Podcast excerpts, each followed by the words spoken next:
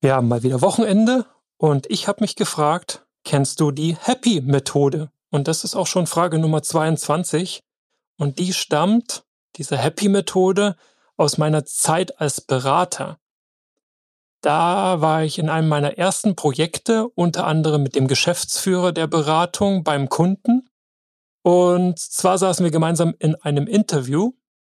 Und als wir dann gemeinsam rauskamen, aus diesem Interview hat er mich um meinen Eindruck gebeten und hat mich gebeten, mal kurz die Happy-Methode anzuwenden. Ich war erstmal puzzled, keine Ahnung, was die Happy-Methode ist, und dann hat er gesagt, okay, lass mal durchgehen.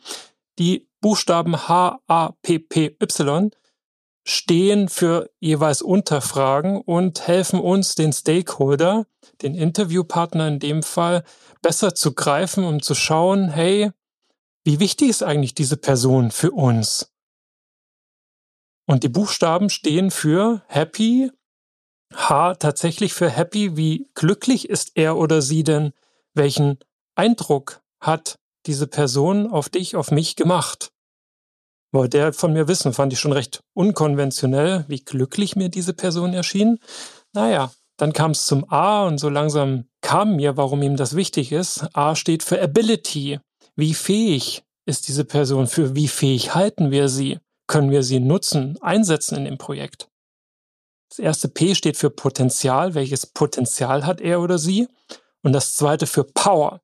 Hat diese Person also auch das nötige Energielevel, um dieses Potenzial auszuleben?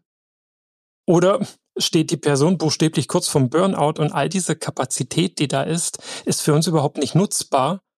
Und wir müssen eher gucken, dass wir da einen Bogen drumherum machen, weil da vielleicht Zerstörung lauert oder eben die Hand heben und sagen, hey, ist vielleicht nicht die beste Besetzung für das Projekt, wenn wir fair sein wollen und der Person auch was Gutes tun wollen.